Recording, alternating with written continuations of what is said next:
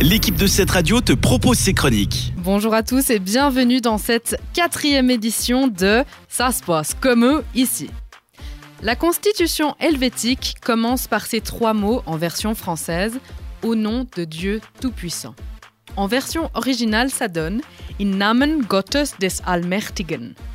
La Suisse est un pays profondément chrétien et ses racines se sont diversifiées à la Réforme au XVIe siècle avec dans nos frontières Zwingli et Calvin. Actuellement, le pays est partagé entre cantons catholiques et cantons protestants.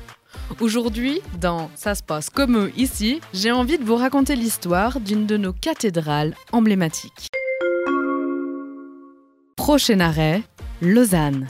Le personnel 7 radio vous souhaite une agréable découverte. Consacrée par le pape Grégoire X le 20 octobre 1275, la cathédrale de Lausanne domine toujours les sommets de notre ville. C'est un monument qui de base était de style gothique, comme la cathédrale Notre-Dame de Paris. Mais la comparaison ne s'arrête pas là.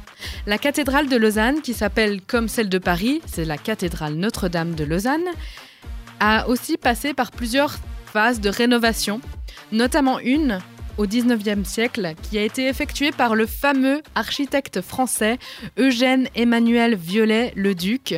Donc je ne sais pas si vous, vous aviez euh, lu des informations sur la cathédrale Notre-Dame de Paris euh, lorsqu'il y a eu l'incendie. Ça a été mon cas, je me suis renseignée.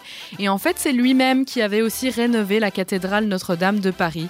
Et ce fut son dernier chantier, car il est mort à Lausanne en 1879. J'ai découvert d'autres informations que je ne connaissais pas sur la cathédrale de Lausanne, notamment qu'elle a subi deux gros incendies, un en 1235, donc avant qu'elle soit consacrée cathédrale, et le deuxième en 1320. Niveau appartenance religieuse, de base c'était une cathédrale catholique, mais elle a été récupérée par les protestants à la Réforme, et du coup elle est devenue protestante officiellement en 1600, pardon, 1536. Elle a gardé son nom original, donc elle s'appelle cathédrale de Notre-Dame de Lausanne, en l'honneur en fait de Marie, la mère de Jésus. Mais elle est grandement modifiée et pillée par les protestants, donc elle change.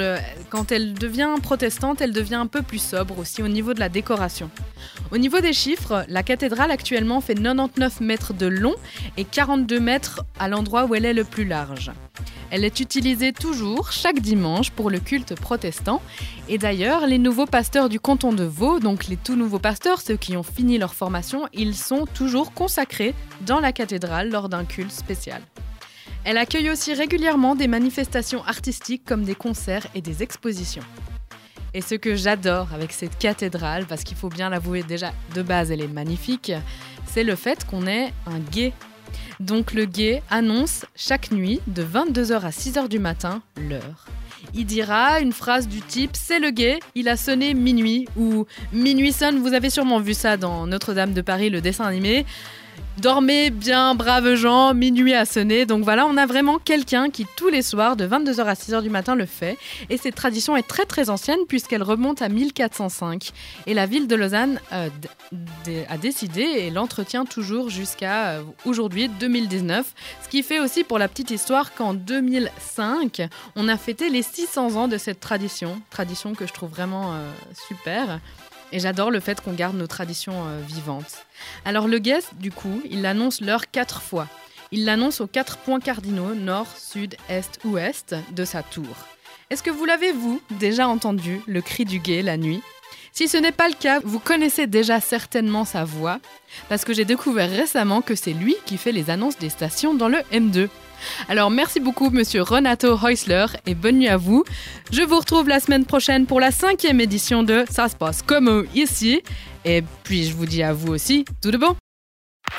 C'était une des chroniques de cette radio. Retrouve-la ainsi que bien d'autres en podcast sur notre site cette radio.ch.